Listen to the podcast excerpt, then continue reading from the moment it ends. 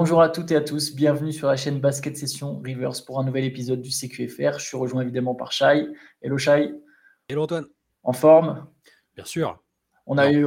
Pas du tout. pas du tout. On a un gros programme devant nous. On a évidemment un match à décortiquer. Le Game 3 entre les Nuggets et le Heat. Victoire de Denver 109 à 94. Euh, on attendait une réaction après la première défaite des, des Nuggets à domicile. Dès le premier match à Miami, ils ont remis les pendules à l'heure. Je pense que là, l'expression est justifiée. Ils reprennent déjà l'avantage du terrain. Victoire de 15 points. Je dirais pas que c'est n'est pas une leçon de basket. Ça serait beaucoup trop fort, le terme. Par contre, il y a eu une espèce de démonstration de force, je trouve, de la part des Nuggets et notamment de la part de Jokic et de Murray. Alors, je ne sais pas si c'est. Euh, enfin, moi, le terme approprié pour moi, c'est le match parfait, voire match référence pour eux dans, dans cette série. Ils en ont fait d'autres un peu comme ça en play. Enfin, c'est pas le premier, mais c'est le match dont il rêvait, je pense. Euh, et c'est ce que Malone a dit après la, après la rencontre. Hein. Il a dit c'est notre meilleur match de, ces finales et, même des playoffs, je crois qu'il a dit. Euh, forcément, tout a cliqué. C'est-à-dire que les, deux stars ont fait deux triples-doubles. Euh, ça, ça, s'était jamais vu. deux triples-doubles avec 30 points dans, une, dans une série de playoffs. Et tout le reste a bien fonctionné. Ils ont super bien défendu. C'est un de leurs meilleurs matchs défensifs, je pense c'était un, mur en défense euh, sur certaines actions. Dans, le contexte d'une rencontre à l'extérieur, après avoir perdu un match à domicile, donc il fallait euh, réussir à répondre présent. Euh, et puis bah, sur la qualité de jeu, sur le, le, le plan, la stratégie, de fait d'insister beaucoup à l'intérieur, ils ont, ils ont détruit le hit à l'intérieur, hein, finalement. J'ai une stat là-dessus. Ouais. J'ai une stat là-dessus. Enfin, je l'ai vu pendant le match, donc je, m'en souviens de celle-là. 20 des 24 premiers points de Denver. C'est sans doute plus au final. Hein, mais 20 des, 20 des 24 premiers, c'est dans la raquette. Et tout, tout, le match, ils ont insisté là-dessus, ils ont dominé au rebond. Euh, euh, les chiffres du rebond sont assez, euh, assez saisissants, même si parfois il faut, faut, toujours mesurer un peu. mais je crois que ça fait, ça a fini à combien le rebond? 45 58-33. 58-33. 58-32, je sais plus, mais quelque chose comme voilà, c'est quand même une domination assez nette. Et, et oui, bah, tu parlais de, tu parlais de Jokic, c'est oui, c'est un match parfait pour Jokic dans le sens où il n'a pas besoin de marquer 47 points. Les matchs, les fameux matchs on, sait qu'il est capable de les faire, mais c'est pas ce qu'on préfère de lui. Mais il en met quand même 32 euh, en prenant une tonne de rebonds, en donnant des passes, tout en impliquant Murray, tout en réussissant à impliquer aussi les, gens autour. C'est moi, c'est ça. Et je retiens le match parfait de, de, de Denver. C'était pas catastrophique de la part du 8, mais c'était trop. C'est ces matchs-là où on voit qu'il y a une différence. Euh, euh, de, niveau, ne serait-ce qu'individuel. Ça n'a pas toujours dérangé le hit. Hein. On a bien vu encore sur le match précédent, mais c'est les matchs où, euh, où la logique est respectée et on voit un, voilà, un game plan exécuté parfaitement par, par Denver. Je, suis d'accord que c'est le genre de match où on voit l'écart. J'ai l'impression que c'est la continuité du game 1, en fait, ce match-là, tu vois. Euh, avec vraiment la taille de Denver qui pose de gros problèmes. Dessous, Aaron Gordon a puni, Jokic a puni. ils ont vraiment. Tu sens cette espèce d'avantage physique. et là, pour le coup, la présence de Love, elle n'a pas changé grand-chose. Je veux dire, hmm. on a vraiment ça a pesé sur la défense de Miami. Je vais donner quelques stats, il y a quand même pas mal de stats. Donc, évidemment, donc Jokic, 32 points, 21 rebonds, 10 passes. Jamal Murray qui finit aussi en triple-double, même si pour le coup, lui, il allait un peu le chercher quand même. Hein. Ils ont joué un peu avec le feu, il est resté à la fin hein, pour aller chercher son dixième rebond qui prend la dernière seconde au final. 34 points, 10 rebonds, 10 passes. C'est la première fois dans l'histoire, toute période de l'année confondue, que deux coéquipiers font chacun un triple-double en marquant plus de 30 points. C'est quand même historique du coup ce qui s'est passé cette nuit. Et à eux deux, quand même, ils marquent 66 points, ils prennent 31 rebonds, ils font 20 passes, c'est-à-dire qu'ils marquent autant de points que tout le 5 majeur du 8, ils prennent plus de rebonds que tout le 5 majeur du 8, et ils font plus de passes que tout le 5 majeur du 8. C'est quand même c'est le meilleur duo, de la, le meilleur duo de la NBA, alors, alors qu'il est, c'est le meilleur duo. Enfin, il n'y a rien à dire. Voilà, il reste que deux équipes qualifiées, forcément. Euh, Miami n'opérant pas en, en tandem, euh, ça se voit. Mais euh, même quand tu repenses à tout ce qu'on a vu avant, même les KD Booker, euh, où, par séquence, c'était bien. Mais là, quand ils sont euh, dans cette disposition-là, c'est totalement impressionnant. Et Jokic, pour revenir sur Jokic, à chaque fois, à chaque, nouvelle performance comme ça, bah, toutes, les critiques ou les doutes, en tout cas, sur le fait est-ce qu'il peut. est-ce qu'il est capable de le faire dans les contextes les plus chauds, dans des matchs, dans des finales, dans des playoffs? Enfin là, euh, je veux dire, il est en train de réussir une campagne, euh, une des plus folles de toute l'histoire statistiquement. Enfin, ce qu'il fait, ça n'a aucun sens et, il le fait encore une fois. Enfin, je trouve que ça compte, mais sur l'impression visuelle, il le fait sans forcer, en, jouant euh, juste comme il le faut, tu vois, sans rien forcer. Alors, il y en a qui penseront peut-être que c'est c'est un peu de la, comédie quand il dit qu'il sait pas où il en est au niveau des stats, que, qu'il s'en fiche un peu de sa performance, mais c'est vraiment le cas. La façon dont tu le vois, dont il joue, c'est exactement ça pour moi. Et il est en train, on en reparlera si Denver est champion, ils sont bien partis, hein, ils sont plus qu'à deux victoires, mais c'est on est sur une campagne, il faudra la classer très très très très haut dans la campagne des playoffs all-time. Bah, c'est son dixième triple-double. Je trouve, par contre, tu vois, euh, alors tu, parlais de s'en forcer, je suis d'accord avec toi, je, suis entièrement d'accord. Il y a un sentiment de facilité qui dégage, qui est, une impression plutôt, pardon, de facilité qui est impressionnante. Euh, par contre, je trouve que sur ce match, il a, été, il a eu la vie facile, parce, entre guillemets, entre, avec des gros guillemets, parce que Jamal Murray a donné le ton. Je trouve mhm. que dans le game 2, Miami s'était vachement bien adapté en, trouvant comment mettre Butler sur Murray pour couper un peu. on sait que Steve Kerr parle de Murray comme la tête du serpent. Euh, Miami est arrivé sans doute à la même conclusion. Et sur ce match, Murray, il a commencé tellement fort, tellement agressif d'entrée. Il met 20 points en première mi-temps à 8 sur 13. Mhm. 20 points, c'est plus que son total sur le match précédent. Et, vraiment, l'agressivité de Murray euh, a finalement ouvert des espaces à, Jokic, parce que le hit s'est mis à doubler sur les pick and roll sur Murray, à le trapper. Et à un moment, tu peux pas faire des prises à deux non plus sur tout le monde. Donc si Murray il a des prises à deux, par définition, Jokic il va avoir des opportunités. Je trouve que c'est ce qui, s'est en partie passé, hein, parce que Jokic a aussi été bon très vite. Mais voilà, quand tu as les deux, euh, je suis d'accord avec toi sur le meilleur duo. C'est le meilleur duo, peut-être pas sur le papier, tu vois, dans le sens où au niveau des noms purement de la du talent individuel. voilà, il y a une équipe où il y a Booker et Durant, il y en a une où il y a LeBron James et Anthony Davis. Par contre, c'est le meilleur duo parce que c'est c'est celui qui est le plus en synergie en fait. C'est celui qui a la, meilleure même, complémentarité. Même sur le talent, tu sais, là, on est en train de voir. Euh, enfin, il, enchaîne les matchs. Il enchaîne les matchs avec 10 euh, passes, 10 passes dans les matchs. Donc le mec, c'est un playmaker. C'est pas juste un. À la base, on le voyait un peu comme un scoreur. Enfin, il a un gros talent offensif au scoring. Il est en train de devenir en plus un très très bon playmaker, de faire les efforts défensivement on n'était pas certain qu'il soit capable de les faire en début de carrière. C'est en train de devenir un joueur monstrueux aussi. Euh, c'est forcément un peu éclipsé parce qu'en face, il a un, mec de niveau all-time avec lequel il joue et c'est peut-être un peu éclipsé, mais ouais, la montée en puissance de Murray et leur, euh, synergie, comme tu dis, elle je la trouve magnifique. Enfin, elle est, elle est, elle est exceptionnelle et ça. Je je vais pas encore une fois enterrer le hit. On va pas refaire cette erreur-là, mais c'est, c'est, ils sont en train de porter les Nuggets vers le titre là en jouant comme ça. Euh, ils peuvent, ils vont peut-être encore perdre un match. Hein, c'est pas, c'est pas du tout exclure. On voit comment Miami revient, mais là ces deux-là, ils sont à un niveau tellement, tellement élevé, je trouve que. L'ironie, tu vois, tout à l'heure, tu disais à, Miami, c'est pas forcément un duo, mais je trouvais que justement, justement, ce match, il se résumait beaucoup à Butler et Adebayo. Ouais, hmm, tu vois, vrai. mais parce que tu sens, en fait, c'était presque peut-être contraint, dans le sens où tu sens quand même que quand les tirs ne rentrent pas à Miami, il y a quand même. J'ai trouvé que c'est le match sur lequel on a le plus senti l'absence de Tyler Hero. En fait. Et je ne sais pas où il en est pour son retour, mais, mais pour le coup, vraiment, j'ai l'impression que Miami aurait besoin de lui parce qu'il y avait quand même du mal à créer du jeu. Euh, quand les tirs ne rentrent pas, c'est plus du tout la même équipe. Bah, en, cumulé, euh, en cumulé, quand tu prends donc, tu, on, exclut le tandem Butler à Debayo, ils ont, ils ont fait leur match, hein, ils ont mis 50 points à deux, c'est quand même pas mal. quand tu prends Gabe Vincent, Max Truss, Calais Martin et Kevin Love, ils ont shooté ensemble à 9 sur 31. Ouais, c'est pas, pas, suffisant. On a vu que c'était justement pas une équipe qui était que euh, qui pouvait gagner seulement avec un Butler énorme. Où il faut que les autres, ceux, dont on parle depuis le début, soient, là. Et là, quand ils prennent soit pas assez de tirs, soit quand ils en mettent pas assez, c'est plus compliqué. Butler et Adebayo ont été obligés de prendre plus de 20 tirs chacun à 24 et 21. Mm. Ils ont tiré encore plus que Murray et Jokic au final.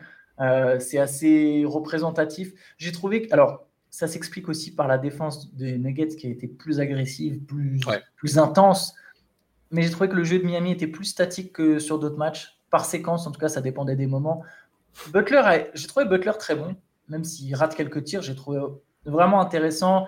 C'est-à-dire que dès qu'il n'y avait pas Aaron Gordon sur lui, il, euh, il, mettait la misère à whoever était en face de lui, euh, en l'agressant en dribble, et, et, ou en jouant de haut panier. Et au final, s'il avait prise à deux, enfin, en tout cas, il créait du jeu, il a ressorti, il finit qu'à quatre passes, mais il crée du jeu, c'est parce qu'il y a beaucoup de tirs ratés. Et dès qu'il y avait Aaron Gordon, il jouait autrement, tu vois, il cherchait, il y avait des piquets, tout plein de choses. Je trouvais que Butler, il jouait très intelligemment. Mais tu vois, je reviens à ce que tu as dit, c'est peut-être le match où on voit quand même l'écart, quoi. Tu sens qu'il y a un peu moins de talent individuel, quand même, du côté du hit.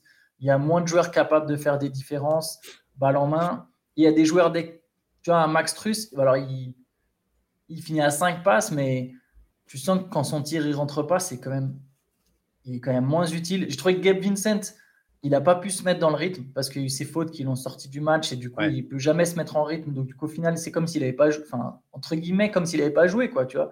Il y a eu des, fautes sévères hein, d'ailleurs sur lui. Hein. Ouais, il y, a des, fautes sévères sur lui pour le coup. Et derrière, bah, tu te retrouves avec une équipe qui a pas tant d'options que ça, quoi. Ouais, mais c'est pas trop sur qui se tourner. Bah, c'est l'histoire de Miami dans ses playoffs où on se dit euh, un jour on se dit ouais bon là ça y est on, voit les limites euh, en face l'équipe est mieux armée. Puis le, match d'après ils te sortent une masterclass collective et, c'est voilà c'est l'histoire de cette équipe là donc c'est pas ça veut pas dire qu'ils vont pas vont pas encore nous, ressortir quelque chose au match suivant encore à domicile. Après est-ce qu'ils sont capables de de gérer des matchs comme, euh, comme celui-là où tu as un Christian Brown qui, fait, qui, sort du banc, qui met 15 points, qui détruit la zone euh, et, qui apporte un truc qu'ils n'avaient pas jusque-là à Denver. Euh, voilà, Miami peut pas non plus euh, résister à toutes les vagues que bah, bah, les Nuggets. Quoi. Disons qu'à un moment, tu es à court de solutions. Je veux dire, aucun doute sur le fait que Miami est capable de s'adapter à plein de situations, de réfléchir, mais à un moment, à un moment, tu es juste à court de solutions quand il n'y a pas le, même niveau. Je ne dis, pas, dis pas forcément que c'est là où on en est tout, là maintenant tout de suite, mais dans l'idée, je pense quand même que, voilà, tu parles de Christian Brown, il rentre, il met ses 15 points, il est tranchant sur les coupes, il y a du mouvement. Ah, il a, euh, il Aaron Gordon, il est là. Tu vois, il Kentavius Caldwell Pop, pour l'instant, il est mauvais. Enfin, il n'est pas à droit. Mais il y a un match où Kentavius Caldwell Pop, il sera bon. Tu vois, il va mettre des tirs. Euh, tu as toujours Bruce Brown qui est un danger. Michael Porter Jr., pareil. Là, ses tirs ne rentrent pas. Il est catastrophique en termes d'adresse depuis le début des finales. Mais il y a un moment, Michael Porter Jr., ça peut rentrer dedans. Tu vois, c'est un mec qui, qui, va forcément mettre des points à un moment. Donc, tu as quand même une, une variété d'options du côté des Nuggets euh, euh, qui te laisse penser quand même, voilà, qui nous redonne cette impression, même si on ne l'avait pas perdu, qu'il y a quand même une équipe qui est supérieure à l'autre euh, sur ces finales, en tout cas, qui, est moins limitée, je dirais. C'est ça, Miami est obligé d'être à 200%. Tous les joueurs doivent être, dès qu'il y en a qui sont un peu. Qui, sont dans un mauvais jour là donc le, le, enfin, le supporting cast les role players comme enfin Jimmy Butler veut pas qu'on les appelle comme ça mais les, voilà les, en dehors du tandem euh, Butler Adebayo, dès que c'est pas euh, dès que c'est pas efficace, c'est plus compliqué. On l'a vu. Hein. Hmm. Je, vais, mouiller parce que même s'ils vont, ils vont me faire mentir au prochain match, mais j'ai l'impression que là, ce match, c'est le tournant pour euh, que Denver a vraiment pris le dessus là et, l'ascendant psychologique et tout ça. Alors, je pense que Théo, de Théo va, en écoutant, va, va, sauter du, du, fauteuil, mais j'ai eu cette impression là et je, Miami va me faire mentir au prochain match, mais je, bah. pense qu'ils sont. Voilà, je pense que Denver est, bah, y a un dans un fauteuil. Il y a un truc sur les Nuggets, c'est que même à eux-mêmes, alors eux diront jamais qu'ils ont besoin de se prouver quelque chose, et peut-être que c'est vrai qu'ils n'ont pas besoin de se prouver quelque chose, mais tu vois, ils se sont retrouvés qu'une seule fois dans une série à égalité, c'était contre les Suns. Derrière, ils ont enchaîné sept victoires de suite. Euh, le moment où ils se retrouvent à égalité, ils avaient quand même gagné les deux premiers matchs en faisant forte impression. Les deux qui mm. perdent ensuite, c'est des espèces de masterclass de Devin Booker comme on a rarement vu en playoff. Et tu arrives le game 5 à domicile. Donc tu as quand même un peu plus de certitude, un peu plus de confort, tu vois, au moment où tu arrives à égalité, même si c'est un très gros match. Là, ils sont à 1-1, ils perdent pour la première fois à l'extérieur et tu arrives en finale NBA à Miami. Il y, il y avait quand même plus de pression et ils répondent en gagnant de 15 points, en maîtrisant leur sujet euh, globalement, alors ça a été très serré au début, hein, attention, le match il est serré mm. pendant, pendant toute une mi-temps, mais globalement, en maîtrisant leur sujet du début à la fin, t'envoies un message fort. Je pense que même auprès d'eux-mêmes, en fait, tu vois, la réaction, il y avait besoin d'une réaction, ils ont réagi de la meilleure des manières, ça te donne un élan de confiance. Euh, même si tu venais à perdre là le prochain match, tu sais qu'en fait, mais, non, mais on est capable de. On, est, si on joue, on détruit cette équipe. quoi. C'est ça le, si tu veux, c'est un peu ça le message envoyé. Donc, oui, euh, je pense que les Nuggets, euh, je ne sais pas si, je sais pas si là, ils ne perdront plus de la finale. J'avais déjà annoncé qu'ils ne perdraient pas à domicile et juste après, ils perdaient le game 2. Donc, euh, Moi, je vais, je vais, je vais mouiller. Je, moyen.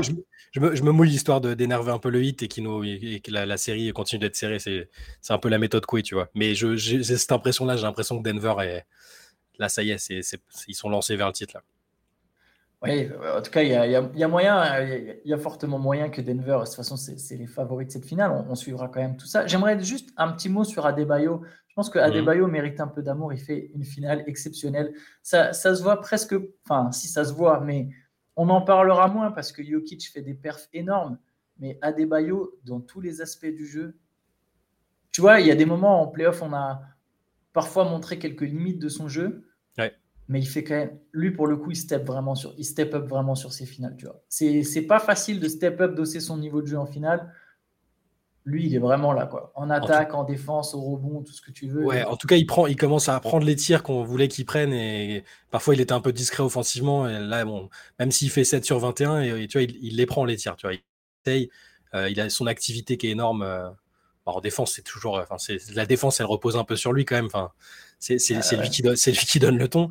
Euh, non, non, je suis, je suis d'accord. C'est, c'est, c'est, sa meilleure version et je sais, je pense pas que ce sera suffisant, mais c'est quand même il, se montre à la hauteur du. C'est quand même un All-Star, c'est un mec qui est, qui est un peu qui sait tout faire et c'est un, un, créateur aussi, c'est un très bon défenseur et que, donc s'il ajoute euh, 20 points, il un monstre le type. Donc euh, c'est très bien pour la, aussi pour l'avenir du 8 s'il est tout le temps comme ça maintenant, s'il place cette barre euh, aussi haut, euh, c'est parfait pour le 8 pour la suite. Exactement, je pensais surtout, je pensais surtout à la suite justement. Mm. Et allez, on va, on va enchaîner, on va laisser le match parce qu'il y avait quand même aussi de l'actu forte.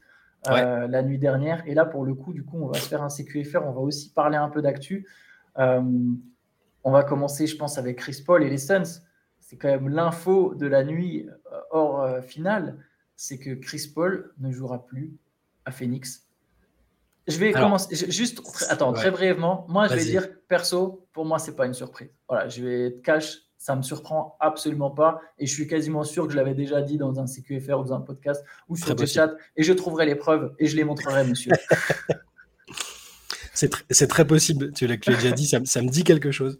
Euh, alors, par contre, il faut, euh, faut, faire attention, je pense, parce que euh, bah, j'ai fait la news hier soir justement et j'avais été un peu catégorique parce que c'était Chris Haynes qui disait que les Suns l'avaient informé qu'ils allaient le couper. Mais dans la foulée, il y a eu quand même un peu quelques contrefeux en mode attention, ils vont peut-être juste trouver un accord. Euh, peut-être que, peut que les Suns vont le couper pour après le resigner. Enfin, il y a une modalité, des modalités qui permettent aux Suns peut-être de, de, le signer à moindre coût parce qu'il prend quand même 30 millions de dollars la saison pense que ça les, ça, les intéressait pas trop. Euh, mais euh, lui, lui, en tout cas, son, son cloche, c'est euh, je prévois de continuer à jouer, je vais jouer pour un contender. donc ça, peut encore être Phoenix, c'est ça que je veux dire. Et c'est pas officiel. Il y a aussi des scénarios de trade qui, qui sont évoqués. C'est juste qu'on a l'impression que Phoenix a dit, a, annoncé la fin de l'aventure à Chris Paul. Moi, si tu veux ma théorie entre la, la, la, contradiction entre le rapport de Chris Haynes et le rapport ensuite de Wojnarowski, je pense que Chris Haynes, il a l'info venant entre guillemets du joueur. On, fait souvent cette étiquette où Chris Haynes, il a l'info du joueur. Je pense, je pense qu'effectivement, ils lui ont annoncé. Je pense que derrière, c'est tempéré. Et là, ça, c'est tempéré d'une source qui viendrait de la franchise. C'est-à-dire que les mhm. Suns, ils ont encore jusqu'au 24 juin pour transférer Chris Paul.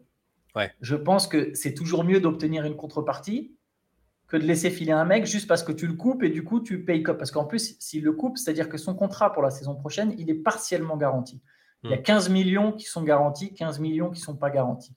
Ces 15 millions-là, ils vont devoir les payer si c'est juste le couper. Donc déjà, tu récupères aucune contrepartie pour un joueur qui, il n'y a pas longtemps, était quand même encore un joueur majeur de ton effectif. Et en plus, tu payes 15 millions que tu vas devoir euh, stretch, donc euh, étirer son salaire sur quelques années pour avoir encore un peu plus de place dans le cap.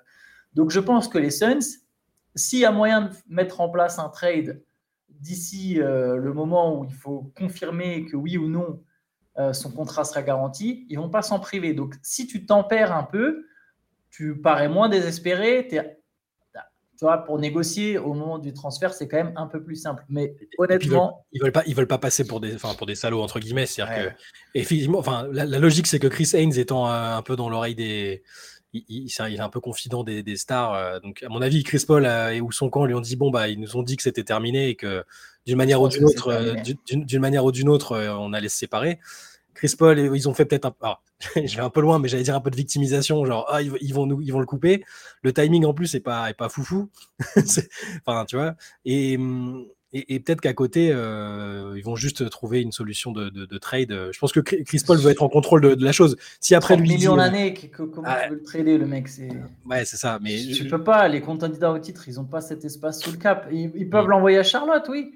Mais tu vois ce que je veux dire À un moment, Chris Paul, dans le, dans le, discours derrière, il est moi, je peux continuer à jouer, je veux continuer à jouer pour le titre. Mais du coup, il n'y aura pas de trade alors. 30 millions. Si, tu vois, comment tu mets un trade en place pour 30 millions? C'est-à-dire que soit tu envoies un joueur plus fort, enfin un joueur a, priori plus fort. Tu vois, euh, il faudrait que tu envoies soit une star en échange de Chris Paul. Quelle franchise qui est bien placée va vouloir faire ça Soit tu envoies un contrat qui est béton, qui est tu sais, genre Ben Simmons. Mais est-ce que les Suns, ils veulent de Ben Simmons? La réponse est non, tu vois. Je pense pas. Donc, euh, en fait, il y, aura, moi, je pense que c'est fini. Il n'y aura pas de trade. Il va être coupé. Et l'information, c'est qu'à mon avis, les Suns, ils vont être la, les premiers sur Fred Van Fleet. Ça me semble. Ouais, c'est sûr. c'est obligé. C'est leur cible de l'intersaison. Ouais. Et, mais du coup, moi, je me demande aussi où, va atterrir Chris Paul parce qu'il dit qu'il veut continuer à jouer, jouer pour un contender. Donc, euh, moi, j'ai pensé tout de suite, ouais, j'ai pensé tout de suite aux Lakers parce que bah, ce serait un peu l'acte manqué d'il y, a 10 ou 12 ans euh, quand, euh, quand ils avaient dû annuler le, trade. Donc, peut-être que là, il, va pouvoir enfin jouer avec LeBron. Et, mais je, et je pensais aussi à une équipe où son meilleur rôle à Chris Paul, enfin, surtout maintenant, c'est c'est peut-être d'être d'encadrer une équipe qui monte en puissance jeune comme il avait fait au KC pendant un an moi, je, l'aimerais bien aux Spurs, en fait. Tu vois? Ouais, mais je pense pas que ce soit ce qu'ils cherchent, par contre. Je pense pas que ce soit ce qu'ils cherchent, sauf s'ils considèrent qu'avec Wembanyama, ils peuvent jouer les playoffs tout de suite, qu'autour, l'équipe, elle ah, se monte. Il ne veut pas que jouer les playoffs, là, Non, je sais. Ah, je sais là, on est au, là, on est au bout du bout. Hein. C'est la bague, ça va être la bague, la bague, la bague. Hein. Ou alors, pour le, pour le fun. Je pense les, deux équipes de Los Angeles. Ouais, bah, voilà, les Clippers pour le fun, ouais, ça, peut être, ça peut être marrant. Les, les, deux équipes de Los Angeles seront vachement haut placées sur sa liste personnelle, à mm. mon avis. On verra si autre option qui a été, à mon avis, elle n'a pas été discutée du tout pour l'instant euh, dans les rumeurs, Boston. Je me demande si les Celtics, ils vont pas, tenter d'aller chercher un meneur comme ça, sachant qu'il n'aura aucune pression au scoring, vu que devant lui, il y a Jalen. En plus, parfait, tu vois, en mentor des deux. Ça m'étonnerait pas que Boston soit dans le mix. Et donc, en sortie de banc derrière Marcus Smart ou? Non, soit ça, soit il joue avec Tatum en 4 et il joue avec plus qu'un seul pivot et c'est Robert Williams et c'est alors Ford qui sort du banc ou, ou je sais pas ou alors non, je ne veux pas manquer de respect à Ford il est quand même fort mais oui ça dépendra peut-être du match-up ou alors il sort du banc effectivement je sais pas exactement dans quelle euh, tu vois configuration ce serait mais je serais pas étonné que Boston en tout cas se mêle à la course même si je pense que les deux équipes de Los Angeles je suis quasiment persuadé moi personnellement que les Lakers ne re-signeront pas D'Angelo Russell c'est sûr, bah, surtout si tu as un Chris Paul sur le marché, euh, plus les rumeurs avec Kyrie, tout ça, tu sens qu'ils ont envie d'avoir un autre meneur, un meneur un peu plus référencé, quoi. Enfin, un peu plus solide. Euh. Enfin, sauf s'ils ratent toutes ces options-là, quoi. À la limite. Je pense, enfin, ce que je veux dire, c'est que ça sera leur, euh, leur peut-être leur troisième plan, quoi. Genre, l'option C, ils le diront pas. Hein. Moi, ils le signent, ils diront, depuis le début, mon gars, on croit en toi. on attendait juste de voir un peu ce qui se passe, tu vois. tu connais, tu vois, il va dire un truc comme ça, mais, mais à mon avis, bon, sont plus trop tentés. Euh, autre, autre info, on, va, on, va, faire un poil plus long euh, aujourd'hui. Euh, peut-être autre info très brièvement, dans un autre style complètement différent, Zion Williamson oh se retrouve dans une sauce. Chat, et ça, je te laisse nous en parler. J'ai oh pas trop suivi, moi. Alors, non, mais attends, j'ai suivi partiellement, hein, mais j'ai juste vu les tweets passer. Ça m'a bien fait halluciner. donc, je crois hier dans la journée, il, annonce sa future paternité. Il va être papa d'une petite fille avec sa compagne moi, je n'ai pas suivi, au niveau people, j'ai pas trop suivi le dossier Zion hein, ces, derniers, ces derniers temps, mais bon, visiblement, il avait, il, sa compagne, euh, euh, bon, stripteaseuse de profession, on s'en fout totalement, mais c'est juste, c'est un élément important de la suite. Euh, donc, donc il, il, annonce la paternité, ils font une vidéo, genre, tu sais, les, les, vidéos de gender reveal, là où il dit, ah, c'est une fille, machin. Tu dis, ah, bah, tout va bien, c'est bien, il va se reconstruire à travers la paternité, il va, il va retrouver le moral et tout. Et deux heures après, il y a une nana qui, qui, commence à tweeter, donc une nana une pornstar visiblement euh, assez connue aux États-Unis, euh, qui, qui envoie une salve de tweets en choqué que, que Zion lui ait menti et que et qu'il est euh, selon elle une sorte de double vie, qui continue de coucher avec elle et machin. Enfin bref, plein de tweets qui montrent que visiblement pendant sa supposée rééducation, il était quand même actif, mais pas sur le terrain de basket. Il était actif physiquement. Voilà. et, donc ça fait bon salut. Ça lui jette, Ouais, bah oui, certainement. Pardon, mais, ça jette une publicité un peu négative. Euh, ça c'est un peu de négativité autour de lui. Et sur, euh, on sait, qu'il a quand même beaucoup de pression. Il va falloir qu'il arrive à rejouer une saison pleine. Euh, et en même temps, tu te dis, la draft 2019 avec Jamorant, Zion Williamson, enfin, ça commence à être un peu, ça, commence à être un peu compliqué pour cette classe-là. Alors c'est très différent, on n'est pas du tout sur le même genre d'histoire que Jamorant, hein. mais, on sait que la NBA aime pas trop ça non plus. Elle aime pas trop quand les, joueurs qu'elle espère voir médiatiquement représenter la ligue, tout ça, soit dans des histoires comme ça. C'est, dire, il n'a pas commis de crime. Hein. C'est, au max, c'est de, au max, c'est de l'adultère et c'est même pas, c'est même pas sûr. Je suis même pas sûr qu'il soit marié. C'est, juste que même les Pélicans. il n'avait pas trois femmes enceintes en même temps. Ah, il y, a des histoires comme ça, mais il y a moyen de rebondir. Quoi. Mais bon, Booker, Booker est pas constamment blessé et, il arrive à avoir le même niveau. Donc du, du, coup, on peut se foutre royalement de ce qu'il fait à côté. Zion, forcément, quand tu il y a ces histoires de conditions physiques, ces histoires de blessures à répétition, et bah forcément les gens ils vont faire le lien, ils vont le saouler, et, la franchise va aussi peut-être se dire que c'est pas très sérieux, alors qu'il y a besoin qu'il soit bon. C'est là on est on est dans du people et des trucs qui sont un peu euh, c'est un peu mais, mais, mais, bon, c'est juste pour dire que c'est pas c'est pas idéal pour lui pour sa, sa, reconstruction et son retour au premier plan euh, qu'on espère tous parce que quand Zion euh, quand, quand, Zion n'est pas blessé et qui est dans une condition acceptable, c'est un, un, phénomène absolu et on a envie de le voir revenir bien. Non mais tu as raison, c'est délicat, c'est délicat parce qu'en fait euh, l'humain rend ça délicat dans le sens où, où nous en tant qu'être humain, on aime bien finalement juger d'autres êtres humains mm. et, et c'est injuste que, fait, que ces mecs-là se retrouvent je veux dire, parmi tous ceux qui jugent combien d'entre nous euh, sont parfaits ou ne font jamais d'erreur. Mais par contre, là où tu as raison, c'est que pour le coup, le, système aujourd'hui est comme ça et, ça va faire parler euh, négativement. Et, évidemment, ça rajoute encore une pression pour Zion euh, qui est déjà dans des situations pas, pas faciles. Il arrivera à gommer ça. S'il si, revient et qu'il et, arrive à enchaîner la saison, tout ça, enfin, plus personne lui parlera de ça. Mais le problème, c'est que le people est lié, est lié au non-people aujourd'hui et que tu es, obligé de faire des raccourcis sur l'hygiène de vie, les choses comme ça. Et, les gens voudraient que les joueurs soient des, des robots. des robots, des ermites qui, qui sortent pas de chez eux. On, sait que c'est pas le cas, mais euh, quand, c'est pour un joueur qui est très souvent blessé, qui a du mal à être en condition, c'est voilà. Mais euh, bon, en tout cas, moi, j'espère que ça va vite. Euh, ça va vite être effacé, qu'on va vite oublier ça et qu'il va pouvoir revenir sur le terrain et, être le joueur, euh, le joueur qui doit être. On en parlera dans, quelques mois, on verra tout ça. Euh, pour le reste de l'actualité, je vous invite à aller sur basketsession.com. Il y a pas mal d'actu pour le coup. Il y a aussi notamment mm. concernant Damien Lillard, hein, pour ceux que ça, que ça intéresse. Euh, ça sent quand même de plus en plus son transfert. Donc bon, voilà, je, je, fais des incantations à un cas en attendant, mais ça, ça, sent pas très bon. Et donc voilà. Et nous, on se retrouvera évidemment demain pour un CQFR justement sur l'actualité, vu qu'il n'y aura pas de match. On parlera peut-être éventuellement encore de ce Game 3, hein, si jamais on a des choses à rajouter. Mais donc voilà, n'hésitez pas à passer sur Basket Session, sur la chaîne, sur la chaîne YouTube. Mettez un pouce, un commentaire. Euh, ou pas, c'est comme vous voulez. C'est à vous de voir, mais ça, ça rend service à ce qui paraît. Donc voilà. donc ciao à tous, bonne journée. Salut Antoine.